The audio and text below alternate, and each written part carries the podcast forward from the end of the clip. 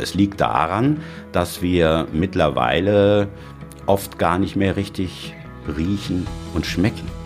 Ne? Also wenn ich jetzt sage, das hat so einen Touch von Erdbeere. An welche Erdbeere denken wir denn? An die verwässerten, die jetzt gerade frisch auf den Markt kommen? Oder ist das nachher so eine kleine Walderdbeere, die ich mir irgendwo pflücke? Und äh, gerade deshalb äh, will ich, dass äh, der Primitivo nicht immer so verteufelt wird als billiger roter Einstiegswein. Meine Freunde, willkommen zurück beim Winzer Talk deinem Podcast rund um das Thema Wein. Hier spricht dein Host Daniel und gemeinsam tauchen wir heute wieder ein in ein sehr kontrovers diskutiertes Thema.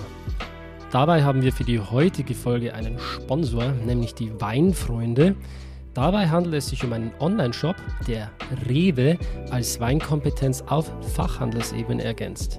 Dabei waren die Weinfreunde nicht nur so nett, diese Folge zu sponsern, sondern auch gleich drei Flaschen vom Wein des Jahres 23 in einem Gewinnspiel zu verlosen. Wie du jetzt an diese Flaschen kommst, erfährst du etwas später im Verlauf des Gesprächs. Wie ich bereits angekündigt habe, handelt es sich um ein kontroverses Thema, denn wir sprechen heute über Primitivo. Es ist ein Wein, der die Gemüter extrem spaltet, denn entweder man feiert die Rebsorte total oder man kann mit den Weinen überhaupt nichts anfangen. Und trotzdem ist es so, dass Primitivo seit Jahren einen unglaublichen Boom erlebt. Bei mir ist es auch so, wenn ich mich mit meinen Freunden unterhalte und mich umhöre, welche Weine sie dort zu trinken, höre ich immer wieder Primitivo. Viele schätzen an der Sorte einfach, dass man für einen günstigen Preis einen vollmundigen, weichen Wein bekommt, der intensiv im Aroma ist und neben einer satten Beerenfrucht interessante, würzige Noten aufweist. Kritiker hingegen werfen dem Wein vor, eine banale, süße Trinkschokolade zu sein, ohne jeden Anspruch. Meiner Meinung nach liegt die Wahrheit irgendwo dazwischen.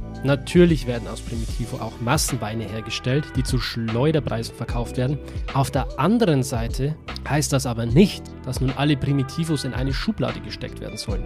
Es gibt auch hier vernünftige Qualitäten zu einem anständigen Preis über die Ladentheke gehen. Mit Michael Stolzke von den Weinfreunden habe ich genau über dieses Thema sehr intensiv gesprochen und viele von euch kennen ihn bereits aus dem Podcast bei Anruf Wein. Da Michael bereits seit mehr als 25 Jahren Texte und Konzepte über Wein und Spirituosen verfasst, ist er ein echter Profi und aktuell arbeitet er an den Produktbeschreibungen und dem Weinfreunde Magazin. Er ist also ein echter Faktenchecker. Am Ende ist ein sehr spannendes Gespräch mit Michael entstanden, bei dem ich ihm zum Teil auch wirklich sehr kritische Fragen stelle. Ich locke ihn da ein bisschen aus der Reserve, weil natürlich auch mich interessiert, wie die Weine für die Kunden ausgewählt werden und warum der Wein des Jahres ausgerechnet ein Wein aus Apulien ist. Ich glaube wirklich, dass du hier aus dieser Folge nochmal einiges für dich mitnehmen kannst, wenn du etwas über Wein lernen willst. Und deswegen wünsche ich dir jetzt viel Spaß Spaß, viele Learnings und gute Unterhaltung mit Michael Stolzke.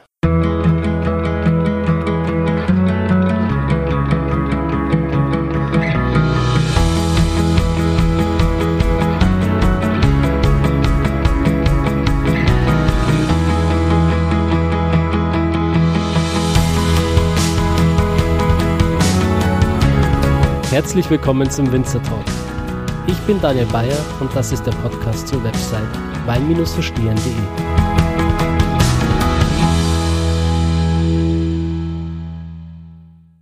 Ich hatte ja vor kurzem schon das Vergnügen, einen gestandenen Podcaster hier auf dem Kanal zu haben, Felix Bottmann vom Blindflug. Ich habe mir gedacht, das ist ein spannendes Format, immer wieder auch mal einen Kollegen mit dazu zu holen. Und so viele Podcasts gibt es ja da draußen gar nicht. Vor allem nicht so viele Podcasts, die mir dann wirklich auch gefallen. Ein Podcast, der mir wirklich gefällt und den ich mir auch sehr gerne anhöre, ist bei Anruf. Wein. Hallo. Hallo Michael. Hallo Daniel. Also ich meine, allein deine Stimme, du bist halt für den Podcast geboren. Dieses Intro, das ist so catchy, das gefällt mir richtig gut. Und auch wie du dir immer wieder mit dem Weinlackheit an den Ball hin und her spielst, das hat was. Ja, das ist so ein bisschen ja unsere Idee, auch immer so zwei Positionen zu liefern. Ne? Wir wissen gerade in der Weinwelt, da gibt es immer nicht nur eine Meinung, da geht man auch mal ein wenig auseinander. Aber gerade in so einem Dialog, glaube ich, kann man die ganzen Facetten von so einem Wein oder von einem Weinthema wie Rebsorten oder Regionen einfach besonders gut einfangen. Der Grund, warum ich dich hier auf dem Podcast heute geholt habe, natürlich zum einen, weil ihr auch diesen Podcast habt und spannende Sachen macht, zum anderen aber auch, weil du für die Weinfreunde arbeitest. Was ist da deine Position? Eigentlich komme ich aus der geschriebenen Ecke, beschäftige mich schon relativ lang äh, mit dem Thema Schreiben über Wein, aber auch über Schaumweine und Spirituosen.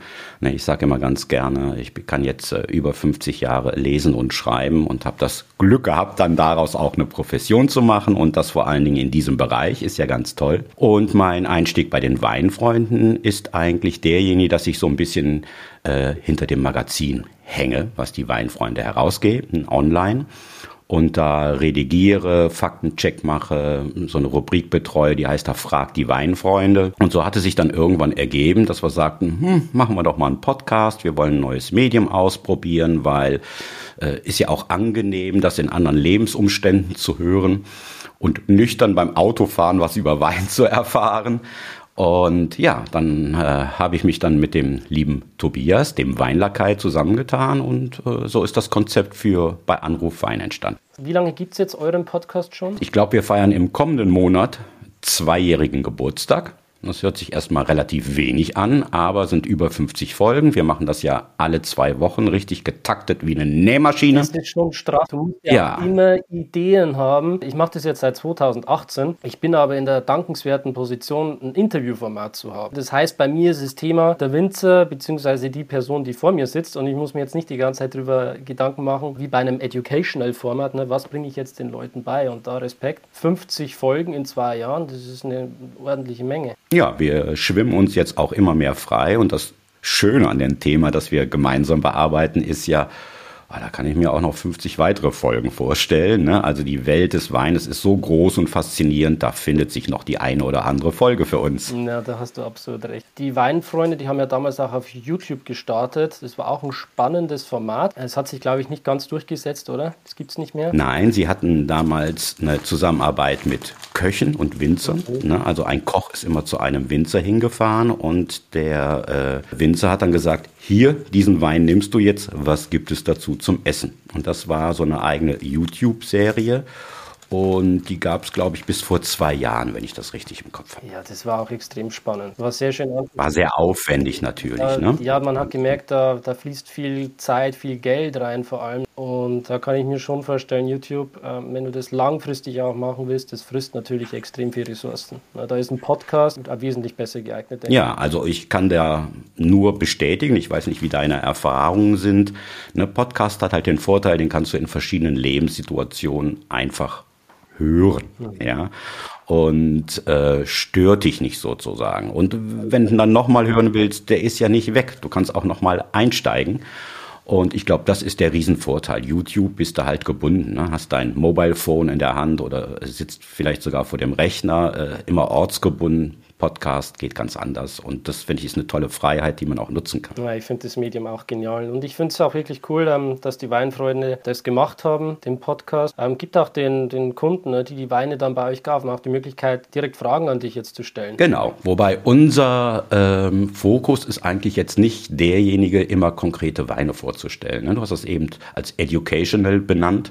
Das ist so unsere Idee. Wir wollen so ein bisschen aufklären. Und kurioserweise ist dieses Format bei Anruf Wein tatsächlich aus Telefonaten entstanden, die ich mit dem Tobias immer geführt habe. Also du kennst das ja, du trinkst dann ja auch Privatwein und hast dann was ganz Tolles im Glas und rufst an. Du brauchst jemand, mit dem du dich da gerade austauschen willst äh, und sagst, hör mal, und so sind wir eigentlich in diese Thematik reingekommen. Und als wir dann das mehrfach überlegt hatten, na, gibt's nicht so eine Podcast-Idee für uns, haben wir gesagt, na, das ist es doch. Also wir machen das wirklich als Telefonat und machen es so, wie wir es privat sonst auch immer geführt haben.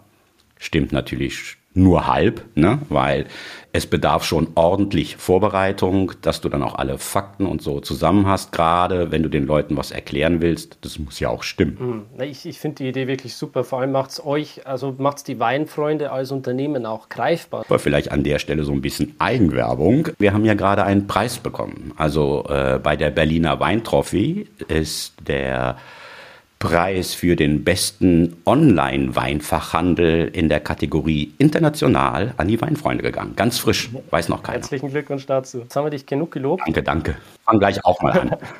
Was natürlich die Weinfreunde auch auszeichnet, ist, dass sie jedes Jahr einen Wein des Jahres haben.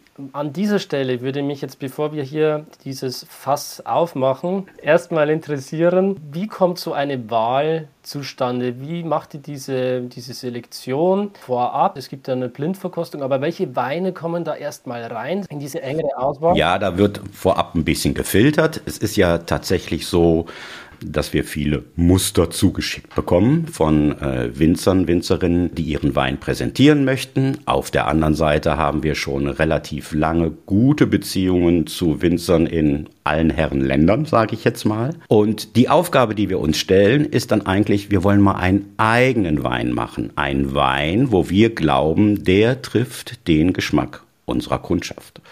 Und das fängt dann so an, es gibt eine engere Auswahl, die wird blind verkostet. Dann bleiben da so ein paar Kandidaten über, die werden dann nochmal verkostet und irgendwann wissen wir, es wird ein Wein sein, der geht in diese Richtung. Dann gucken wir mal, von wem kommt der denn? Oho, Überraschung, der kommt jetzt in unserem Falle aus Apulien. Und tatsächlich fahren wir dann nach Apulien vor Ort und arbeiten mit den Winzern an der sage ich jetzt mal, speziellen Cuvée dieses Weines. Das ist also so ein Wein, den es vorher so nicht gibt.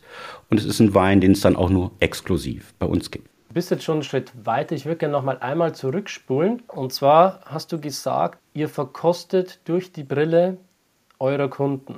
Wer ist denn eure Zielgruppe und welchen Geschmack haben diese Kunden? Huh, das ist natürlich jetzt so eine Totschlägerfrage, kann ich nur bedingt beantworten.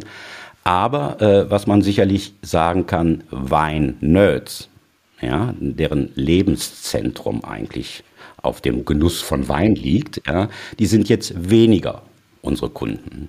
Es sind eher Leute, die in einer unkomplizierten Art und Weise einen guten Wein genießen wollen und, das muss man auch dazu sagen, die ein gewisses Budget dafür einräumen. Das sind jetzt äh, keine Menschen, die bereit sind, sofort 50 Euro für eine Flasche hinzulegen und am besten dann noch zwei kaufen, weil eine Flasche könnte ja Kork haben. Nein, ne, das befindet sich in so einem anderen Segment, ich sage jetzt mal so bis 15 Euro ungefähr hoch. An den Verkaufszahlen kann man das sehr schön ablesen, was geht gerade so? Wo entwickelt sich ein Trend? Äh, Nochmal, um auf unser Beispiel zurückzukommen, hat man dann irgendwann festgestellt, Primitivo läuft gerade. Die Leute mögen das. Und dann muss man an der Stelle auch manchmal so einen kleinen Schritt zurückgehen und sich so professionell anstellen. Es geht dann nämlich nicht darum, was mir schmeckt oder was den Kollegen schmeckt und was sie am liebsten im Glas haben wollen, sondern es geht um einen Wein, wo wir sagen, der passt dazu, den wollen wir jetzt präsentieren. Mhm. Also zunächst einmal, auf diesem Podcast sind sehr viele Leute, die genau diesem Typ entsprechen. Für die ist der Wein alles, die interessieren sich unfassbar für Wein und die geben gerne auch mal 30, 40 Euro für eine Flasche aus. Das ist auch gut so, das ist schön. Das heißt aber nicht, das ist wichtig. Ja, voll. Ne? Das heißt aber nicht, dass die äh, breite Masse an Menschen da draußen, die einfach nur mal ein Glas Wein genießen möchten, dass die jetzt verkehrt sind. Also das heißt auf keinen Fall. Ich möchte an dieser Stelle mich auch zu diesen Menschen dazu mitgesellen, für die Wein einen sehr, sehr hohen Stellenwert hat. Das heißt aber nicht, dass ich mich nicht mal mit meiner Familie hinsetzen kann und ein gutes Glas Primitivo genießen kann. Das heißt es nicht.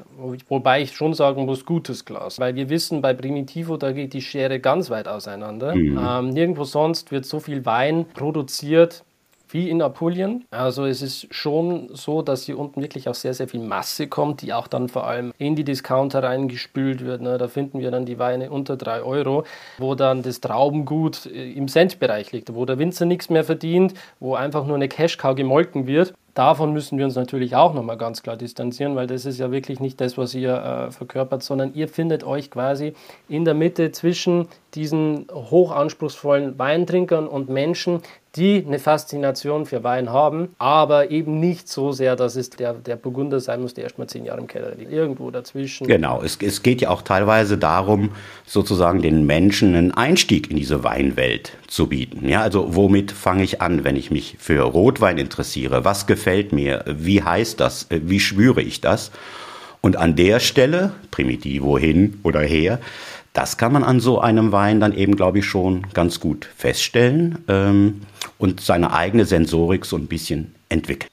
Und dann sind wir jetzt im Weinkeller Europas gelandet, beziehungsweise ja, der Weinkeller Italiens. Das ist so ein kleiner Spitzname für Apulien, denn die Weinberge dort umfassen 88.000 Hektar Rebfläche. Wenn man das jetzt mal mhm. ins Verhältnis setzt ne, zu Deutschland, da haben wir insgesamt 103.000 Hektar. Das ist schon eine ordentliche Größe. Das ist schon eine ordentliche Nummer, ja. Aber Größe ist ja nicht alles. Ne? Also das Bordeaux in der Gesamtregion ist ja noch größer als Apulien und genauso groß wie Deutschland, so ungefähr. Und ich glaube aber, das ist eine gute Entwicklung. Warum? Die Menschen dort müssen ja auch erstmal mit ihrem Wein Geld verdienen, um sich selber weiterentwickeln zu können. Also du weißt das, ne? ich pflanze irgendwas an. Das dauert ja so eine Zeit lang, bis ich Trauben von diesen Reben bekomme, mit denen ich guten Wein machen kann. So, das heißt, Weinbau ist auch immer so ein Blick nach vorne, ist immer auch ein Invest. Und wenn die jetzt damit Geld verdienen, gibt es auch Geld, sich sozusagen in der Qualität zu verbessern. Das kommt so ein bisschen zeitverzögert, aber ist das, was ich mir jetzt auch von der Region dann erhoffe. Und äh, gerade deshalb äh, will ich, dass äh, der Primitivo nicht immer so verteufelt wird als billiger roter Einstiegswein für jedermann und jeder Frau. Äh, nein, das ist eine große Chance, sowohl für das Weinanbaugebiet als auch für die Konsumenten, um sich in diese Welt hineinzubegeben. Mhm. Ich meine, du kannst natürlich aus Primitivo genau diesen Wein erzeugen, ne? dieses, dieses billige Ding. Du hast in Apulien unfassbar heiße Temperaturen, du hast quasi mhm. keinen Pilzdruck da unten, das Zeug wächst mhm. wie blöde bildet unfassbare mhm. Zuckerwerte aus und deswegen äh, natürlich auch viel Alkohol. Alkohol ist ein mhm. Geschmacksträger. Wenn dann noch ein bisschen Zucker übrig bleibt, wird der ganze Wein weichgespült. Dann mhm. kannst du das natürlich rausschleudern. Ne? Das trinken die Leute trotzdem. Aber wie gesagt nochmal, ne? das ist nicht der Typus Wein, den ihr hier jetzt ausgewählt habt, sondern das ist wirklich auch dann nein, nein. Äh, eine gehobene Qualität aus Apulien. Ja, ich bemühe auch gerne immer einen Vergleich. Ne? Wenn wir jetzt über Zintfandel aus Kalifornien reden würden, hätte da jetzt keiner ein Problem mit Wertigkeit. Ah, Zinfandel aus Kalifornien. Und es ist letztendlich dieselbe Rebsorte, heißt nur anders. Das heißt, da steckt einfach Potenzial drinne. Es geht nur darum, wie man damit umgeht. Da wurde ja lange Zeit angenommen, dass äh, Primitivo die eine Sorte ist und Sintwandel die andere und dass die genetisch gar nichts miteinander zu tun haben. Weißt du denn, wo die Rebsorte Primitivo herkommt und wie es dann trotzdem zu dieser Information kam, dass die deckungsgleich sind? Ja, seitdem wir sozusagen Genome untersuchen können, sind wir ja alle so ein bisschen schlauer geworden und äh, da tut sich gerade viel in dieser Kunde von den Rebsorten und und ich glaube, ursprünglich kommt die Rebsorte aus Kroatien und heißt Zagarese. Ja, ich glaube, äh, bekannt nach der Stadt Zagreb, wenn ich mich nicht täusche.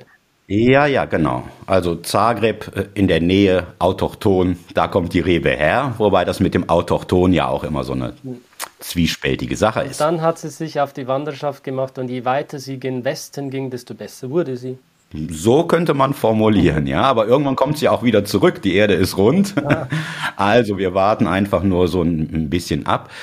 Aber es ist ja nicht unüblich, dass Rebsorten wandern und dann plötzlich auch in einer anderen Region auftauchen. Und wenn die dort gut hinpassen, also wenn die beispielsweise mit dieser Hitze gut klarkommen und diese Böden in Apulien leben, ja, gibt es keine bessere Berechtigung, als daraus dann Wein zu machen. Ja, solange er nicht zu alkoholstark wird. Das hängt halt immer von der Menge ab. Und beim Wein vor allen Dingen, wie ist der eingebunden? Ne? Also denk zum Beispiel mal an, an einen Amarone, ne? da stehen auch ordentlich Prozente dahinter.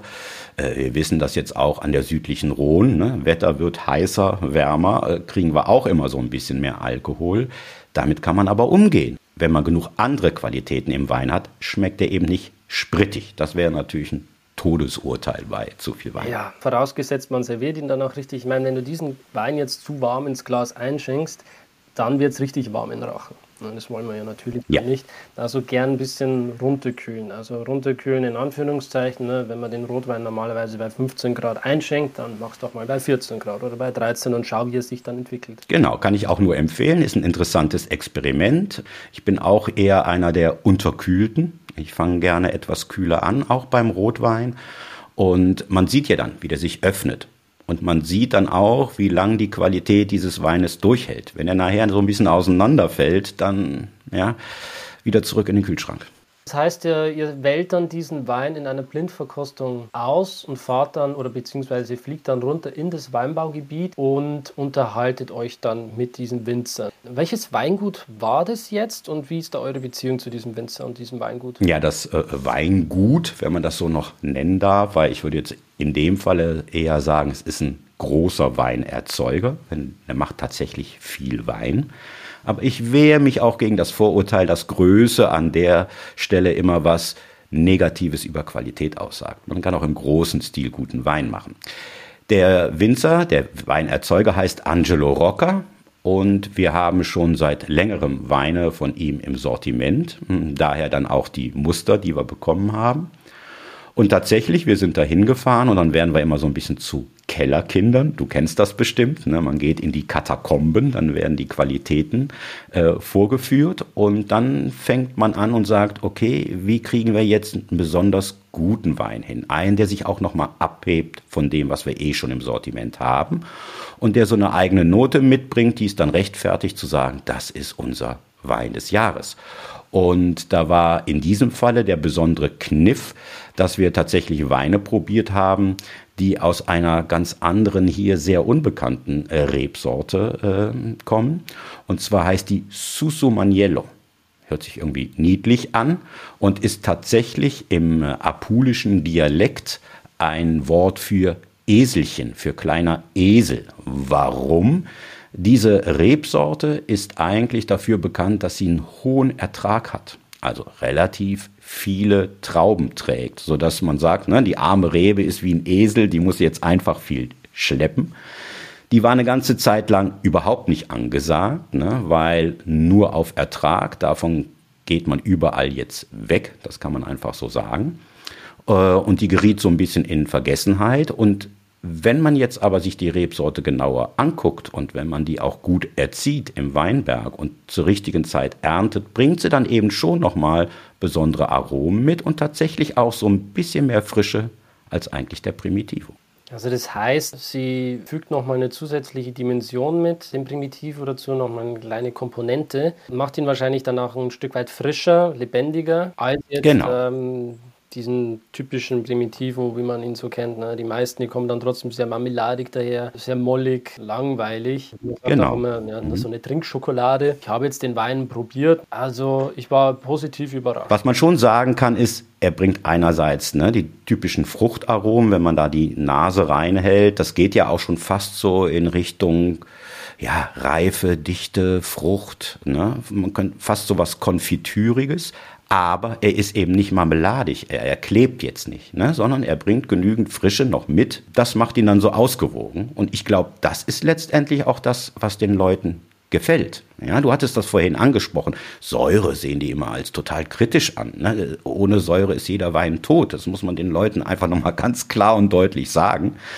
Und das bringt er allerdings jetzt mit, ohne jetzt ein, ist kein Riesling. Ne? Es ist und bleibt dann Primitivo und Susumaniello aus Apulien, aber das Maß an Säure, was er mitbringt, das kontert dann eben auch diese Süße aus, die die reifen Primitivo-Trauben mitbringen. Ich muss ganz ehrlich sagen, also ich mag keine ähm, süßen Rotweine. Für mich kaschiert es einfach zu viel vom Wein, ne, verbirgt den Charakter. Aber bei diesem Wein muss ich ehrlich sagen, es ist jetzt ein Wein, den würde ich auch mit meiner Mutter trinken. Da kann man sich in der Mitte treffen. Ne? Das ist jetzt nicht dieses äh, super süße Zeug. Es ist natürlich jetzt auch kein knochentrockener Primitivo, der hat rund 13 Gramm Restzucker, aber das ist so ein Wein, mit dem kann man sich in der Mitte treffen und anfreunden. Was ich dem Wein auch hoch anrechnen muss, ist, er hat eine, eine erkennbare Tanninstruktur mhm. und das verleiht dem Wein trotzdem einen gewissen Körper eine gewisse Struktur. Das gepaart mit dieser feinen, würzigen Note, so ein bisschen nach äh, Pfeifenrauch, Pfeifentabak, ein bisschen Pfeffer.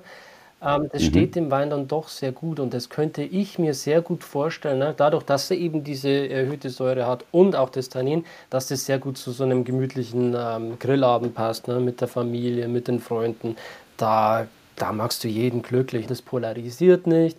Da hast du zum einen den Weinkenner, der das noch trinken möchte, und auf der anderen Seite die Familie, die happy ist, hat 14,5% Alkohol, also kann eh nichts mehr schießen. Nee, bin ich ganz bei dir, gerade was die Tanninstruktur betrifft. Und es hat auch wieder das richtige Maß. Also, ne, man hat jetzt nicht sofort sage ich mal, Flaum an der Innenlippe ja, von diesem Wein. Ne? Ähm, und das mögen die Leute ja auch nicht. Ne? Also der ist jetzt nicht grün und nicht bitter, aber es braucht halt diese Noten, damit der Wein Substanz hat, damit er trägt. Und das hat er und ich sehe das genauso zum Grillen. Super. Ja, meine Lieben, wie bereits eingangs erwähnt, habt ihr jetzt die Möglichkeit, diesen Primitivo auch zu probieren. Die Weinfreunde waren so nett und haben drei Flaschen von diesem Primitivo Susumaniello gesponsert. Das ist Familia Rocca. Es gibt insgesamt drei Flaschen, also haben drei verschiedene Zuhörer von euch jetzt die Möglichkeit, diese Flasche zu gewinnen. Die Weinfreunde liefern euch das dann frei Haus. Alles, was ihr dafür tun müsst, ist diesen Podcast auf iTunes fünf Sterne dazulassen und einen Kommentar, wie euch der Podcast gefällt. Ähm, vergesst dabei bitte nicht, in diesen Kommentar euren Instagram-Benutzernamen reinzuschreiben, damit ich euch auch benachrichten kann, falls ihr gewonnen habt. Falls ihr das Ganze über Spotify anhört, da bitte auch fünf Sterne dalassen.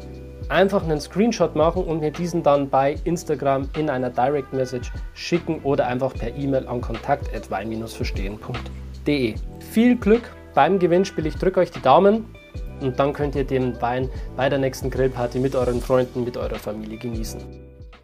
Also wie hat das bei mir angefangen? Also ich glaube, damals in der Zeit waren dann die Weine aus Bordeaux und Languedoc angesagt. Ne? Languedoc als die günstigere Alternative. Und da gibt es bis heute einige, die ich wirklich sehr gerne trinke. Das entwickelt sich dann weiter. Man trinkt sich nach vorne im Leben.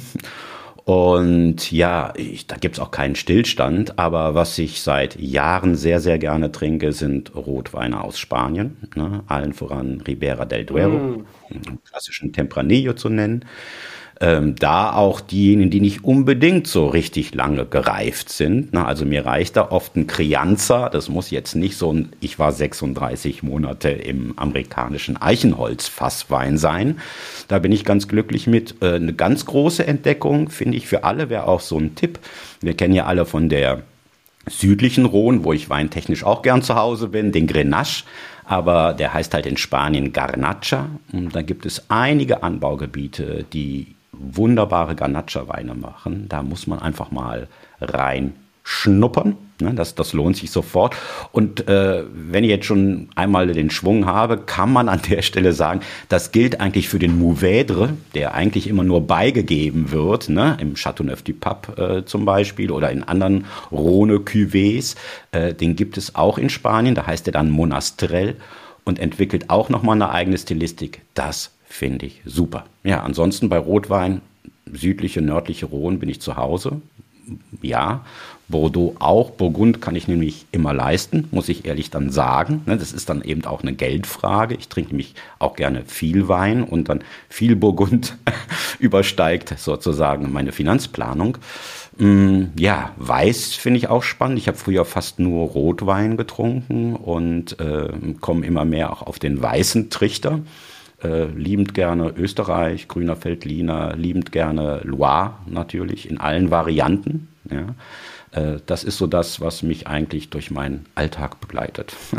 Ich würde gerne äh, nochmal diesen Loop mit Spanien aufmachen, weil uns das tatsächlich verbindet. Bei mir hat meine Weinreise auch mit spanischen Weinen begonnen. Ne? Mein Onkel, der hat mich damals äh, infiziert mit der Weinleidenschaft und der, wir hatten damals eine spanische Wein- und Tapasbar. Und da haben wir natürlich sehr viele spanische Weine getrunken. Ich weiß noch, wie ich die ganzen 2008er, 2010er Jahrgänge da damals getrunken habe.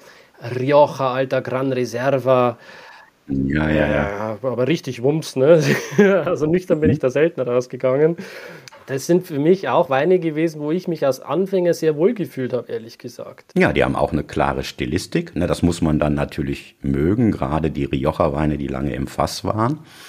Die muss man auch so ein bisschen handhaben. Ne? Die brauchen vorher oft so ein bisschen Luft und so ein bisschen Zeit aber exzellente Qualität. Und die sind in den vergangenen Jahren ja auch so ein bisschen abgerückt von zu viel Holzreife. Das finde ich sehr, sehr positiv.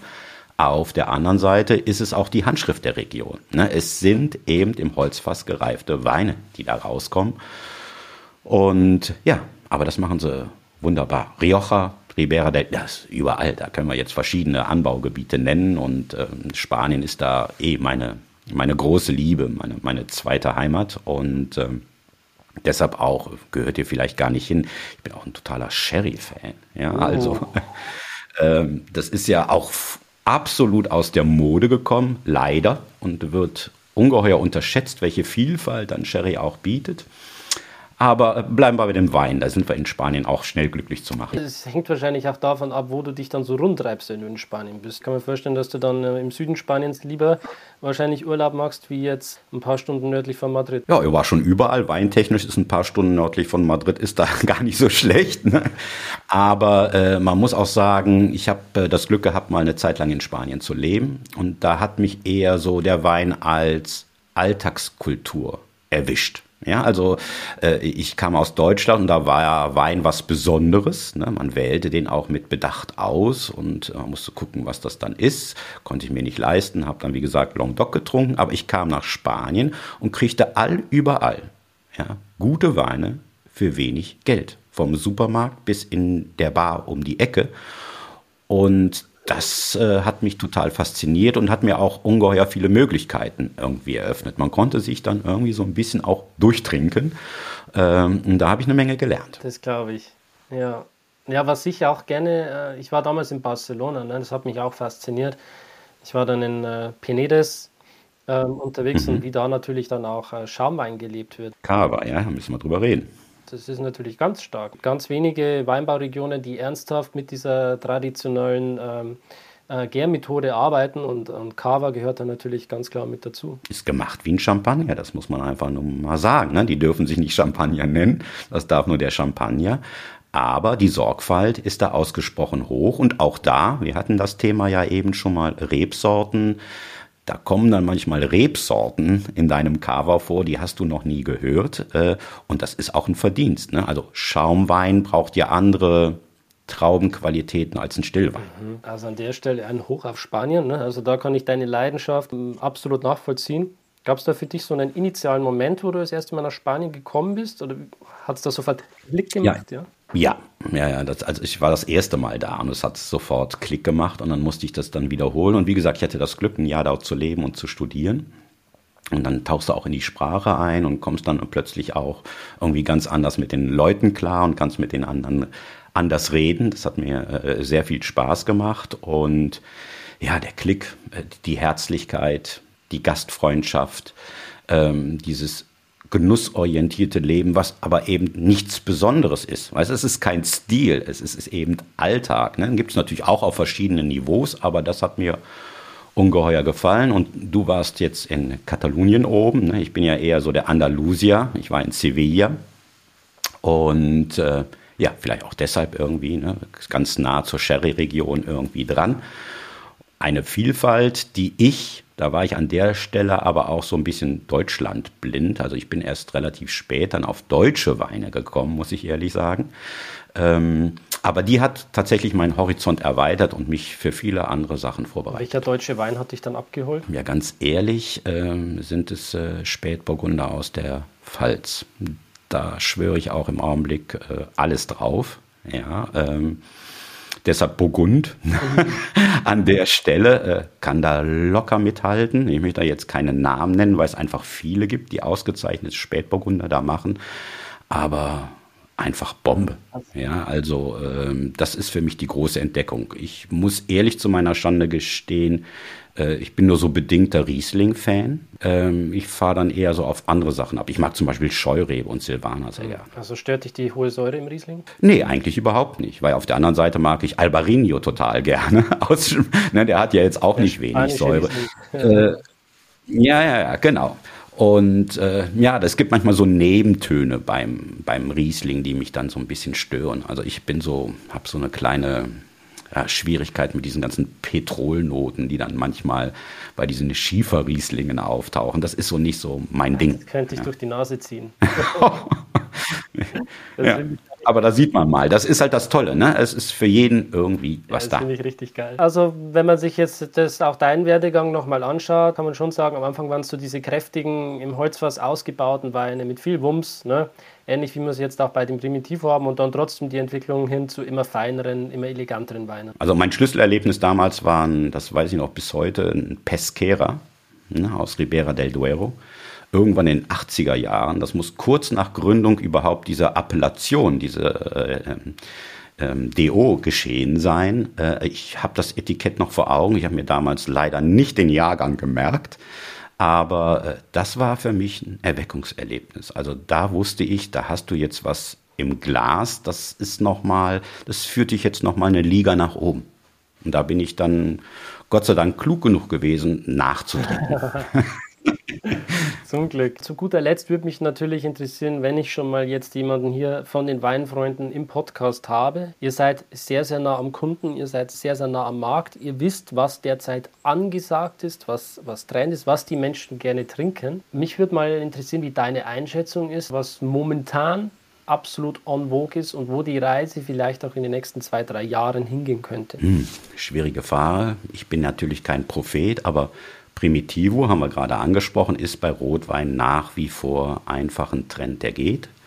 Ähm, wenn man sich das im Bereich Weißweine anschaut, kommen die Österreicher immer stärker nach vorne, muss man sagen. Und was alle Leute lieben, ist Lugana. Also äh, Norditalien, auch mit so einer feinen Kräuternote, äh, der äh, entwickelt sich auch fantastisch.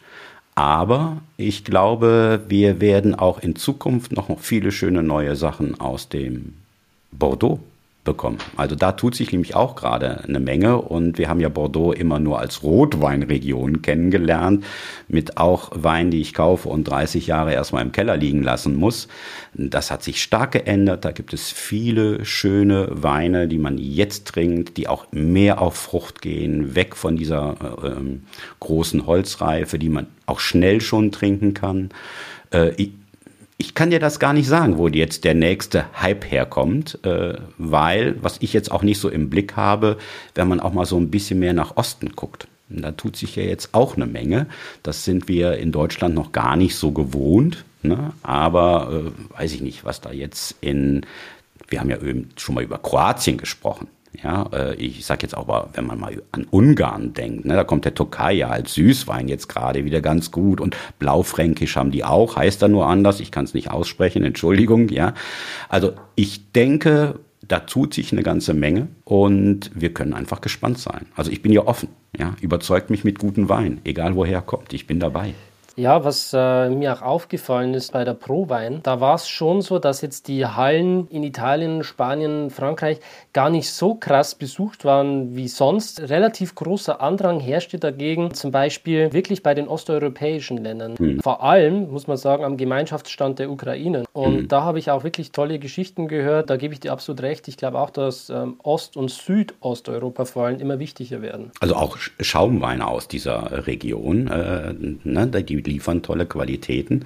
Ich kann das nur bestätigen. Ich habe viele alte Bekannte getroffen auf der Prowein und alle, die irgendwie in der Frankreich- oder Spanien-Halle waren, wo ich immer zuerst hinlaufe, die waren eher enttäuscht. Also bei denen ist weniger angekommen als in den Jahren zuvor. Tatsächlich interessiert sich das Publikum eben auch für neue Weinregionen. Das, das, das finde ich auch total toll und ich finde es auch toll, dass wir dann gerne mal nach Ungarn, Ukraine oder Armenien, Georgien gucken und nicht immer unbedingt dann nach Chile, Argentinien, ja, oder Südafrika, also dass wir ganz weit weg müssen, weil äh, haben wir heute gar nicht drüber gesprochen. Es gibt ja auch nicht nur sensorische Qualitäten von Wein, es gibt ja auch ökologische Qualitäten von Wein. Und äh, ich finde es dann zweifelhaft, ne, äh, wenn ich einen günstigen Wein hier bekomme der vorher dann irgendwie 6000 Seemeilen hinter sich hat bringen müssen um im Regal zu landen, da liegt uns manches doch näher. Und äh,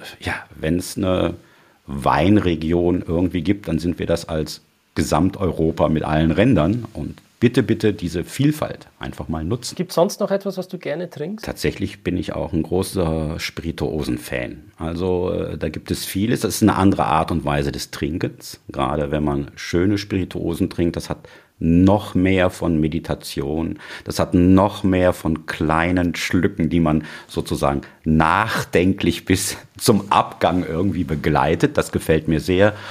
Und ich versuche mich immer mehr auch sozusagen im Cocktail mixen, weil äh, da gibt es wunderbare Kombinationen. Gerade auch, du hast das Essen angesprochen. Ne? Also äh, es, es kann natürlich ein Schaumwein sein als Aperitif, ja, aber es kann auch eben ein super Cocktail sein und den lässt man dann stehen und geht zu dem Wein über und da arbeite ich gerade noch an meinem Genussquotienten um das richtig rauszubekommen. Was ist dein Lieblingscocktail? Oh, das ist schwierig. Es gibt viele. Also ich mag ein Papadoble, das ist so ein abgewandelter Daikiri, ne, mit ein bisschen mehr Umdrehung.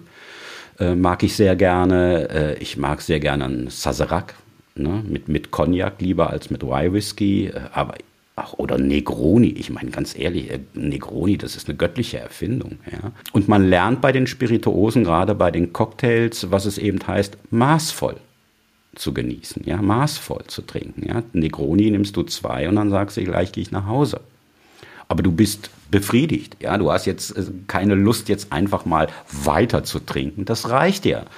Und äh, das finde ich auch sehr angenehm an den Spirituosen. Das ist schön. Also es geht immer darum, die Balance zu finden, die Mitte, genau. ähm, dass alles schön harmonisch ist. Ja, das ist für mich immer, ist Cocktail ja so ein bisschen wie eine Weinküve machen. Also da müssen verschiedene Elemente rein. Ne? Da muss Säure und Spannung rein. Es braucht ein bisschen Süße, wenn der Alkohol dazu kommt. Ein bisschen andere Aromen und die guten Cocktails haben das. Ne? Die haben Umdrehungen, wir haben gerade über 14,5 Prozent gesprochen bei dem Wein, die haben deutlich mehr und du schmeckst es einfach nicht. Die sind in sich so ausgewogen, ja, das ist eine Kunst. Ich bedanke mich für dieses Interview bei dir, für die Zuhörer, die jetzt beim Gewinnspiel mitgemacht haben, da auf jeden Fall nochmal alles Gute. Ich drücke euch die Daumen. Wir sehen uns beim nächsten Mal. Hoffe ich doch. Bis dann. Ciao, dann. Schön, dass du dabei warst. Wenn dir dieser Podcast gefallen hat, dann bewerte mich auf iTunes. Wenn du Fragen hast oder mehr Informationen zum Thema Wein suchst, dann schau auf meiner Website wein-verstehen.de vorbei. Bis zum nächsten Mal.